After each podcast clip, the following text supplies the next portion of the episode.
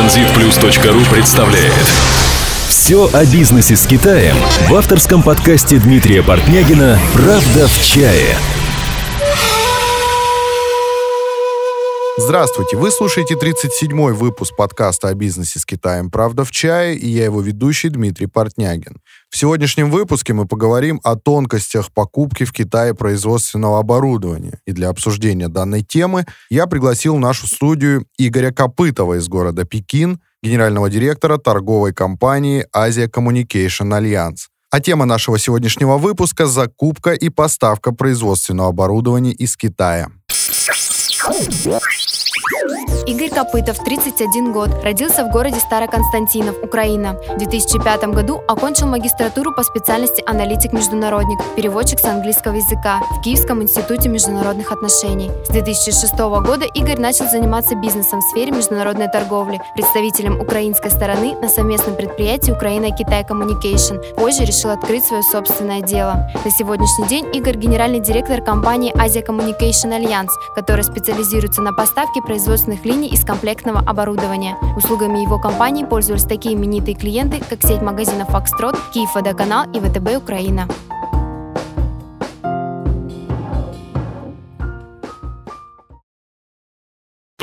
Правда в чае. В чае.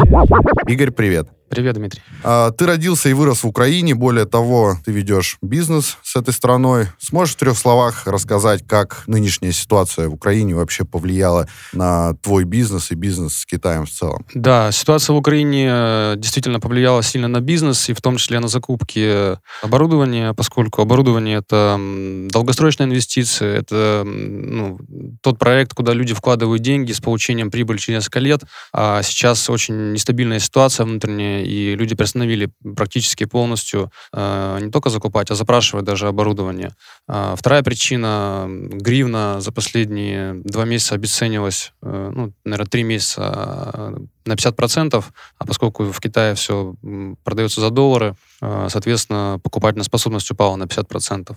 Э, поэтому сейчас ну, сложная ситуация. Я думаю, что эта нестабильность еще продлится несколько месяцев, но должно, должно к концу года стабилизироваться. Да, одним словом, в принципе, как бы люди готовы покупать, они хотят покупать, но сейчас такое вот затишье, все в ожидании, да, вот как решится ситуация, и дальше уже закупки, да. наверное, все-таки возобновятся.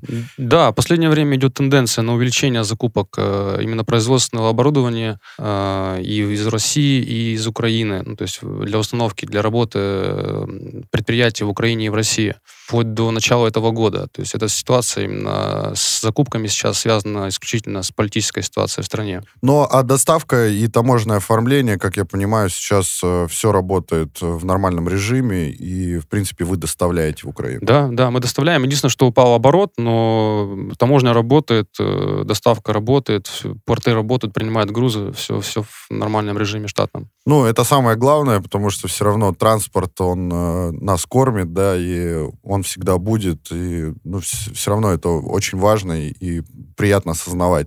Да. А, насколько нам известно, ты поставляешь э, производственное оборудование из Китая под конкретного заказчика.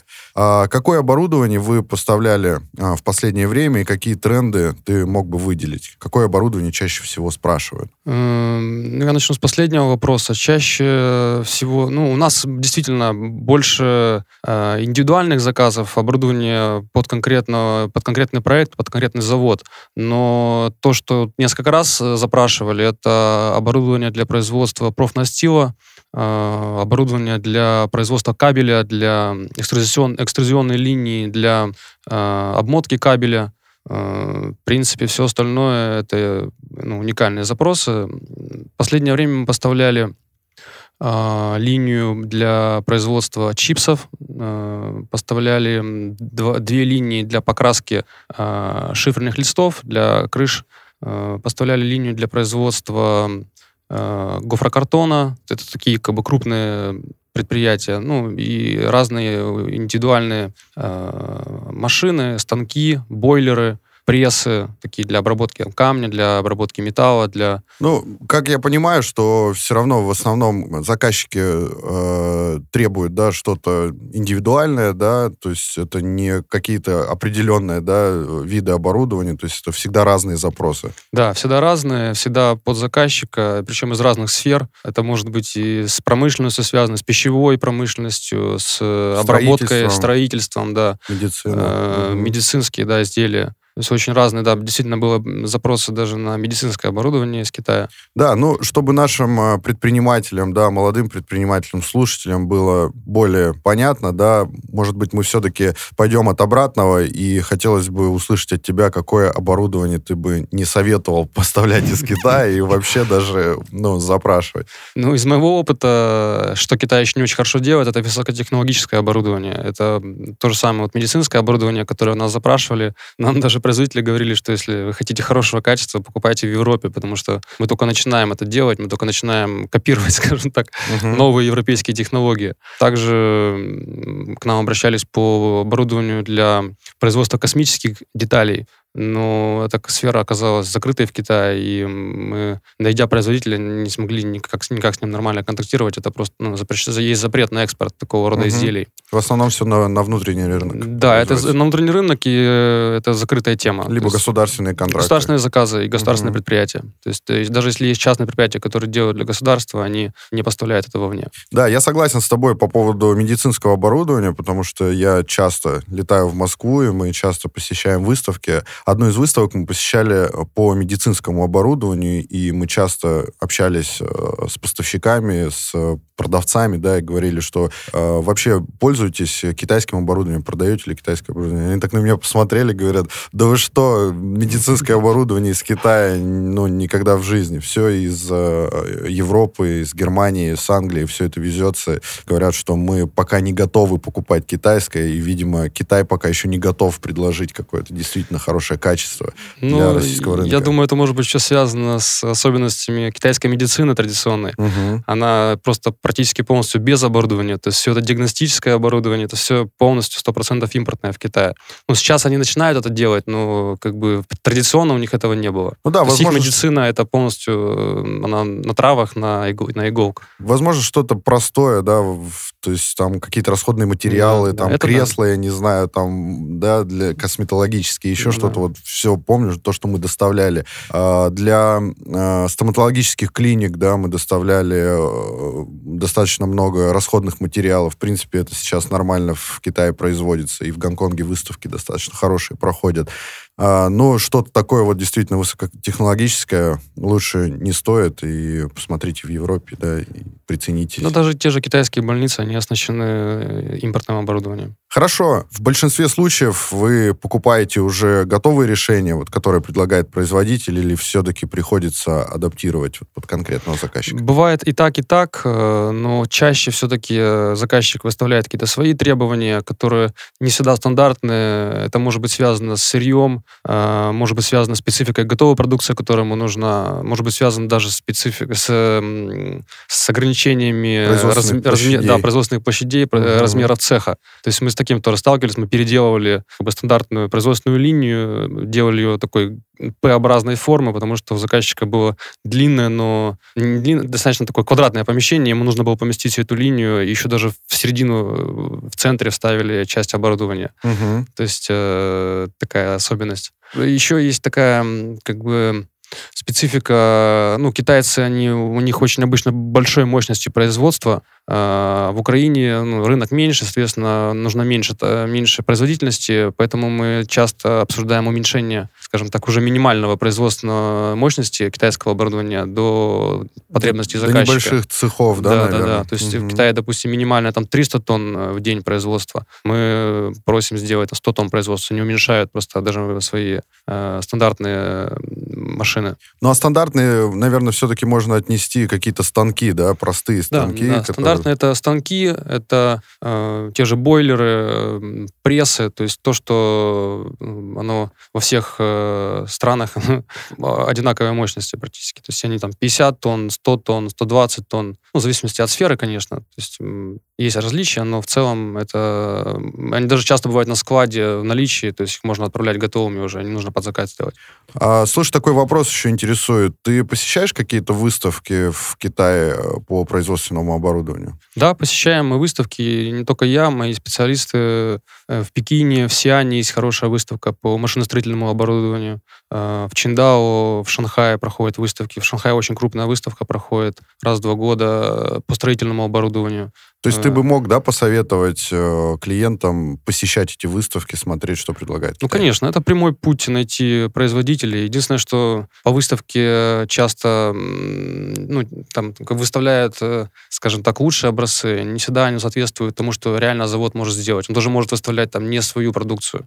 Большинство а, торговых компаний, да? Очень много торговых компаний на выставках. Угу. Особенно эта тенденция сейчас, э, ну, она, скажем так, распространяется еще больше, чем раньше. То есть пять лет назад назад было большинство заводов. Сейчас большинство торговых компаний уже на выставках присутствует. Ну, я бы, наверное, не советовал работать с торговыми компаниями по закупке каких-то производственных линий, да, потому что это сломанный телефон начнется. Через одного будет э, передача информации, да, потому что очень много всяких технических требований, и, наверное, все-таки лучше работать напрямую с производителем. Как ты считаешь? Э, я, ну, мы, мы сами торговая компания, мы напрямую только с производителями работаем. Но при этом, если клиент э, работает из-за границы, напрямую с производителем, возникает очень много нюансов э, в коммуникации, возникают сложности по согласованию технических деталей. То есть я бы, да, я бы не советовал работать из-за границы с незнакомой торговой компанией. Ну, наверное, все-таки ты не торговая компания, ты как представитель являешься, да? Представитель и клиента, да. Но... Русскоговорящий, все как надо. Здесь, наверное, все-таки торговая компания, я э, имею в виду именно перепродавцы, да, да то есть, местные, которые местные разговаривают на английском языке, те же китайцы, с которыми как бы, Да, здесь есть определенные риски, контакт. риски с оплатами, что завод, он, ну, у него есть свой актив, он стоит, у него налажено производство, э, ему нет смысла никуда, э, скажем так, убегать, там, как часто бывает торговая компания, деньги получили э, и пропали, все, 30% клиент потерял ну, к нам часто обращаются помочь решить такие вопросы, вернуть деньги, найти эту торговую компанию. То есть мы взаимодействовали с полицией, и с э, китайскими органами, и иногда решали такие вопросы. А как правильно выбрать производителя производственного оборудования в Китае? Начинаем мы выбор э, производителя с проработки рынка и эм, получения информации из интернета, из, э, от других производителей, их мнения, ну, те, которые работают в этой отрасли, угу. э, о других заводах. То есть мы собираем таким образом какую-то такую картинку. То есть мы выбрали, допустим, 3-5 производителей, которые мы считаем, что надежные. И мы начинаем спрашивать у других производителей, а, что они знают о этом производителе, что они могут сказать хорошего, и какая есть э, на форумах информация о производителях, какая есть есть обратная связь от клиентов, которые уже использовали. То есть сейчас в интернете достаточно много информации, но для нас это как бы легко, потому что она на китайском языке мы достаточно просто получаем. Но я думаю, что клиентам из Украины, из России будет сложнее такую информацию получить. А, то есть это первое. Второе — это экспортный опыт, опыт работы на экспорт. Э, это важно, важно с точки зрения понимания стандартов, с точки зрения понимания того, как упаковывать правильную экспортную упаковку делать, э, как, э, как инструкцию правильную сделать. инструкцию на английском угу. языке, да, меню в том же пульте управления. То есть, если там будет все на китайском, ну, украинский рабочий, наверное, тяжело будет понимать, как ему управлять этим оборудованием. Э, ну и в целом стандарты экспортного оборудования, они другие, они выше, чем э, того, который используется на внутреннем китайском рынке. После того, как мы так предварительно проработали рынок и уже вот на основании репутации и э, опыта экспорта, там какого-то предварительного ценового предложения, мы выбираем 3-5 производителей и приглашаем э, клиента приехать в Китай на технические переговоры. Это... Ты считаешь это важным этапом, да, чтобы клиент сам приехал посмотреть? Я считаю, что это самый важный этап. Без этого ну, то есть мы, мы работаем с производителем э, с оборудованием достаточно много и долго, но каждое оборудование имеет свою специфику. и только инженеры клиента, специалисты могут знать все детали, э, какая толщина краски должна быть, какая щетка должна стоять, э, какое сырье использовать. Это очень ну, большой пласт работы, который вот именно технические эти переговоры, которые проводятся с производителем до подписания контракта. Все согласования вы фиксируете, насколько, да? Насколько, да, насколько это вот полно сделается, насколько это полно мы пропишем, настолько хорошо будет э, осуществляться контракт. Наша задача организовать переговоры таким образом, чтобы техническая часть была согласована еще до того, как мы подписываем контракт и делаем предоплату.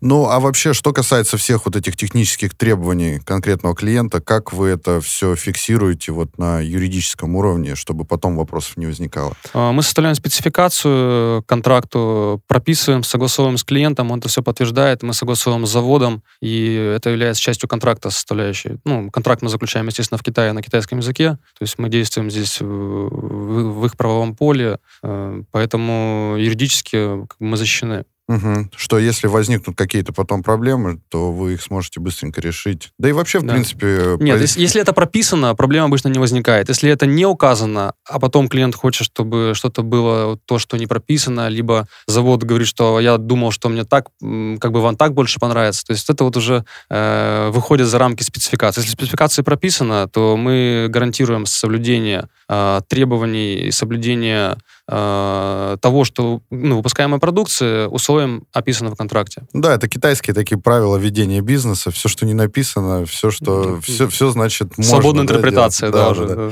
Согласен с тобой. А, на какие вообще сроки производства и поставки оборудования вообще стоит рассчитывать заказчику? А, если оборудование нестандартное, ну, скажем так, его нет на складе, тогда производство занимает Э, от 30 до 90 дней. Ну, производственная линия, как правило, это где-то 60-90 дней. Такое более сложное оборудование. В, в среднем, да, вот 2-3 месяца это, это нужно рассчитывать. Плюс доставка еще, да? Доставка полтора месяца с растаможкой, плюс э, монтаж э, тоже там, от двух до четырех недель. То есть такой проект где-то примерно вот после оплаты, после подписания контракта до пусконаладки где-то занимает 6-8 месяцев. Тогда мы понимаем приблизительные сроки. Теперь, э, наверное, предприниматели смогут уже рассчитывать и э, готовиться заранее, да, как бы при, подготовить э, цех, да, подготовить все, чтобы оборудование уже приехало и было готово к установке. Ну и, соответственно, рассчитывать на то, что закупка и производство оборудования будет занимать там порядка трех месяцев, плюс еще два месяца доставка. Ну, получается, производство 2-3 месяца, доставка полтора месяца месяца и пусконаладка где-то месяц-полтора. Хорошо. Вот после того, как э, оборудование готово, как проверить его работоспособность? Наверное, этот вопрос волнует каждого. Э, да, да. Опять э, очень важно в данном случае приезд специалистов, э, инженеров э, клиента на э, проверку, на приемку оборудования здесь. Э, мы стараемся всегда запустить оборудование, ну, не всегда есть такая возможность на производителе оборудования сделать какую-то готовую продукцию уже. Но, во всяком случае, запустить его и посмотреть, что оно работает, что оно функционирует. И э, клиент это подтверждает, мы подписываем акт приемки, и только после этого уже производится оплата балансовой части. Да, потому что, наверное, все-таки э, некоторые клиенты получают оборудование или планируют получать уже на ФОБе, да, то есть в порту, да, подхватывают и отправляют э, в, страну заказчика. Я думаю, что все-таки нужно сначала проверить, да, а потом... Конечно, приемка оборудования — это обязательное условие. Без оплаты мы, основной мы, суммы. Мы, мы, мы требуем от клиента, чтобы он угу. приехал, да, потому что мы ну, отвечаем за качество, и 100% подтвердить качество э, оборудования может только сам специалист который, который будет потом его использовать. Вот твоя компания как посредник за что конкретно несет ответственность, а за что не несет на, ну, вообще на практике?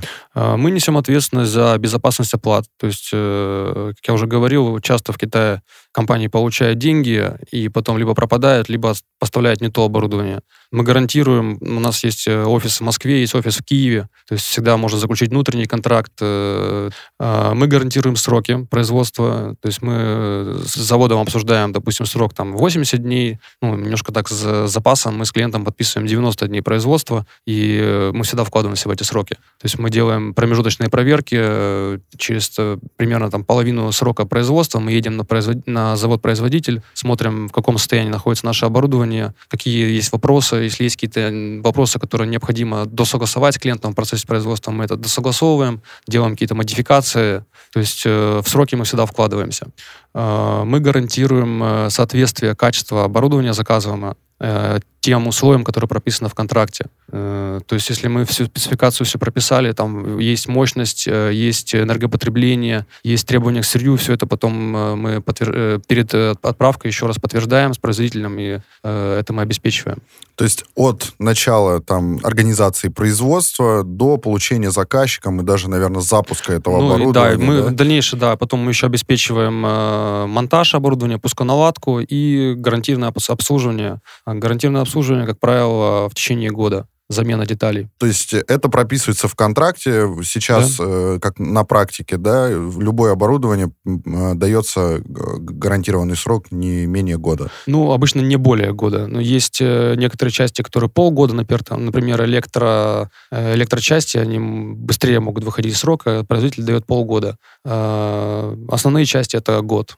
Ну, как я понимаю, клиент все-таки обращается к тебе, а ты уже решаешь, что Конечно, нет, ну, мы обычно мы подписываем контракт с клиентом, поэтому мы перед клиентом несем э, ответственность, мы решаем эти вопросы с производителем и отправляем, э, организовываем отправку этих деталей. Э, ну, именно сама деталь за счет производителя. Да, это очень важный вопрос, на самом деле, по, после продажное обслуживание, потому что некоторые производства, да, вот у нас были такие э, проблемы у клиентов, которые обращались к нам и просили решить эти вопросы, что закупили оборудование, а после того, как вышли части из строя, они обратились к, к производителю, он сказал, что, извините, мы эти части уже не производим, это достаточно старое оборудование, и мы ничего больше сделать не сможем. Ну да, это уже на совести производителя, то есть здесь опять-таки есть риски для клиентов, если они напрямую подписывают договор э, с производителем. Международные контракты очень тяжело рассматривать э, в судах, поэтому мы подписываем -то контракт китайский с, э, здесь на, на территории Китая, поэтому ну, нам легче обеспечить выполнение обязательств. Да, ну и в основном как бы такие проблемы, они все-таки, наверное, решаются путем переговоров. Договоренности, да. да. То есть создаются какие-то личные отношения уже. То есть мы в процессе работы по контракту как минимум три раза ездим на заводы, мы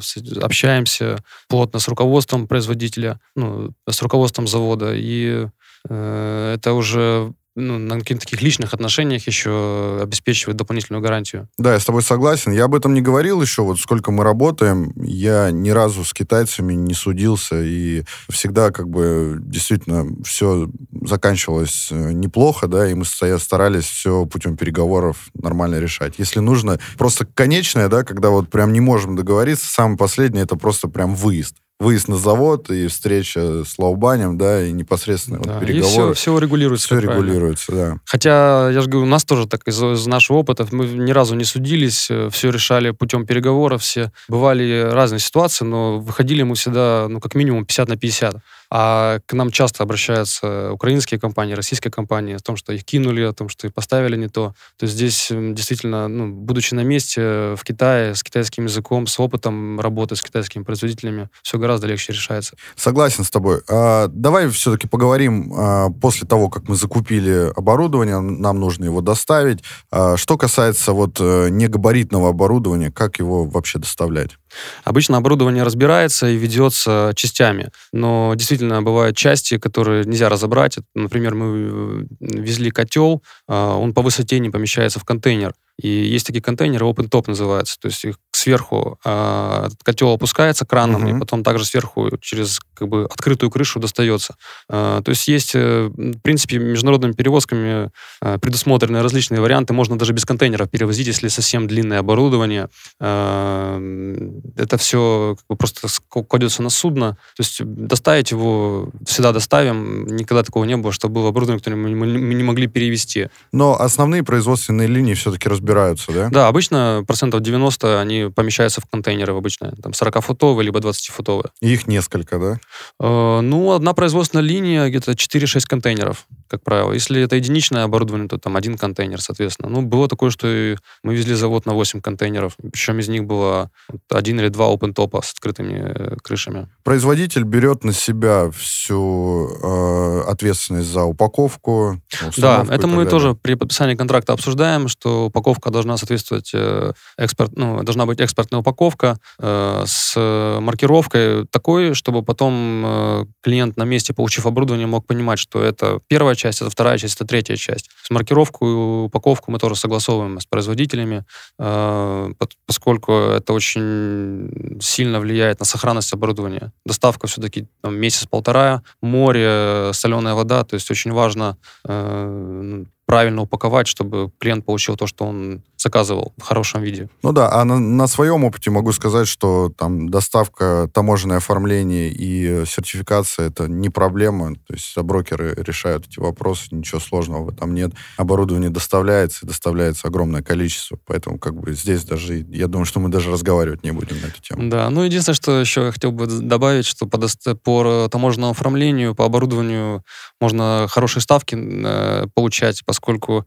э, как, как я уже говорил, часто оборудование впервые, заводится, оно уникальное, и на него еще нету скажем так, минимальная граница, которую таможня ставит, э, что вот уже такое завозили, оно стоило 100 тысяч долларов, поэтому заплати там налог с, это, с этой суммы. Здесь можно играться, то есть здесь можно получить хорошие ставки. Совершенно верно. А, допустим, мы уже купили, да, и доставили оборудование заказчику. Есть ли какие-то технические проблемы, с которыми может столкнуться заказчик после получения? Не обязательно это будут твои клиенты, просто приведи какие-то примеры. Первое, что приходит в голову, это э, некомплектность поставки. Э, то есть заказчик заказал, скажем так, 10 э, машин, пришло 8 машин, либо даже не хватает каких-то запчастей от этих машин, и нельзя полностью полноценно запустить линию. Второе, это невыполнение производителем гарантийных обязательств. То есть если выходит в процессе эксплуатации оборудования какие-то запчасти, как мы уже говорили сегодня, производитель, то есть это остается на совести производителя уже. Эм, третье, то, то, с чем мы сталкивались, это э, мы поставляли оборудование производству чипсов, э, и э, сырье в Китае, картошка в Китае, она отличается от картошки в Украине. И получался разный продукт. То есть то, что мы получали здесь при приемке оборудования на заводе, уже нашего оборудования, э, один продукт, а и когда приехали в Украину, установили его, э, пусконаладку проводили, получался другой продукт. И мы там адаптировали с, со специалистами завода, адаптировали это оборудование под местное сырье. Ну, а получается, если каких-то, допустим, мелких деталей нет, то оборудование можно вообще и не запустить, да? То есть это все отсрочится до того момента, пока мы не купим эти детали и не отправим это. Да, скажем так, есть, есть такие детали, которые можно сделать на месте, все там какие-то стойки, либо какие-то там железная рама, а есть такие детали, которые может только производитель поставить. Это может касаться каких-то там внутренних деталей, э, штекер, например, от пресса. То есть это такая важная деталь, но ее на месте достаточно сложно сделать. То есть это, ее нужно вести обязательно будет из Китая, от производителя здесь. Я понял. А вот что касается монтажа оборудования, вообще кто этим занимается, заказчик или производитель? Может выделить своих специалистов, я не знаю. Как этот процесс а, происходит? Обычно монтаж, если оборудование сложно, это производственная линия, делают специалисты производителя. То есть мы это согласовываем э, тоже при подписании контракта, что с, нужно отправить 4 специалиста на 4 недели для монтажа, пусконаладки и обучения э, персонала клиента эксплуатации оборудования. А, то есть обучение тоже входит, да, в эту стоимость? Да, да. Ну, стоимость, э, в стоимость, да, стоимость обычно это 50 долларов э, в день человека, такого специалиста, плюс клиент оплачивает расходы на перелет, на визу, на проживание на питание. Ну, а оформлением всех документов занимаемся мы. То есть мы делаем приглашение для специалистов, оформляем визу, визы, покупаем билеты, э, согласовываем с клиентом уровень, скажем так, проживания, то что обычно там три звезды достаточно, но бывает, э, если там какой-то, ну, скажем, более высокопоставленный инженер, то... То есть это все... У него сог... свой райдер, да? Да, да, да. Это мы все согласовываем еще на стадии перед подписанием контракта и записываем в контракт э, стандарт, по которому будет Э, проживать, по которым будут работать специалисты. Ну, конечно, без, э, без помощи местных рабочих э, ну, специалисты они не смогут все это наладить, потому что нужны будут грузчики, электрики, сварщики, которые будут э, помогать э, в монтаже и которых будут обучать для дальнейшей эксплуатации. То есть заказчику не нужно быть каким-то суперспециалистом, разбираться, как это оборудование работает. То есть приезжает э, инженеры, да, они обучают Да. и, соответственно, запускают оборудование. Ну, у нас чаще так всего и бывает, что один человек, заказчик, там, это либо инженер, э, бывший, который работает с этим оборудованием, либо э, инвестор, он, если инженер, то он еще понимает. Инвестор, как правило, он не понимает это оборудование. Он просто он приезж- понимает, как, как, как он, сделать он, готовый он понимает, да, что, ему, что эта продукция его. продается сейчас, Да. да. Поэтому он хочет это оборудование себе купить. А, Конечно, да, для этого обучение это очень важный, э, важный этап. э, И действительно, если заказчик ничего об этом оборудовании не знал до того, как он его купил, э, специалисты научат его сотрудников использовать его и ну, выпускать продукцию по, по заданным требованиям. Ну и э, сроки монтажа занимают, сколько ты сказал? Сроки монтажа, в зависимости от сложности, где-то 15-45 дней, то есть э, 2-6 недель. И все это время Обычно, да, где-то около месяца. живут в- на территории заказчика, да, Да, и, да. и контролируют весь этот процесс. Они контролируют, они обеспечивают работу, настраивают программное обеспечение, э, обучают, опять-таки, и делают пусконаладку. После пусконаладки э, э, подписывается между заказчиком и э, производителем, подписывается еще раз акт уже о приемке готового на месте оборудования и производится. То есть еще по оплате я хотел отдельно сказать. Обычно э, условия оплаты это 30% предоплата, э, где-то 65-67% э, оплачивается перед отправкой после приемки в Китае. И последняя часть, 3-5% оплачивается уже после приемки оборудования на, на заводе клиента. Но уже после того, как его установили, оно выпускает продукцию.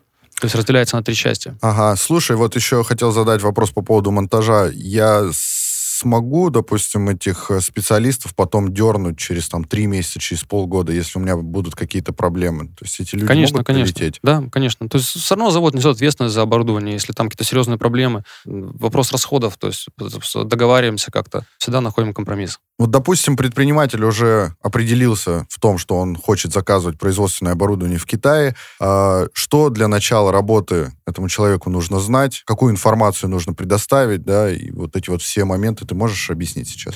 Да, э, для начала работы нам нужно техническое задание по этому оборудованию, э, которое должно включать в себя назначение оборудования, краткое описание, комплектация оборудования, э, его производительность, требования к сырью и требования готовой продукции уже. Э, Также желательно, это как бы на первом этапе не обязательно, но желательно иметь понимание о э, размерах цеха, где будет оборудование устанавливаться, поскольку здесь могут быть э, нюансы, связанные с именно уже с теми габаритами оборудования, которые надо производить. Ну и энерго, энергозатратность, энергопотребление оборудования, то есть какое сырье будет использовать, какой тип энергии будет использовать, может использовать, точнее,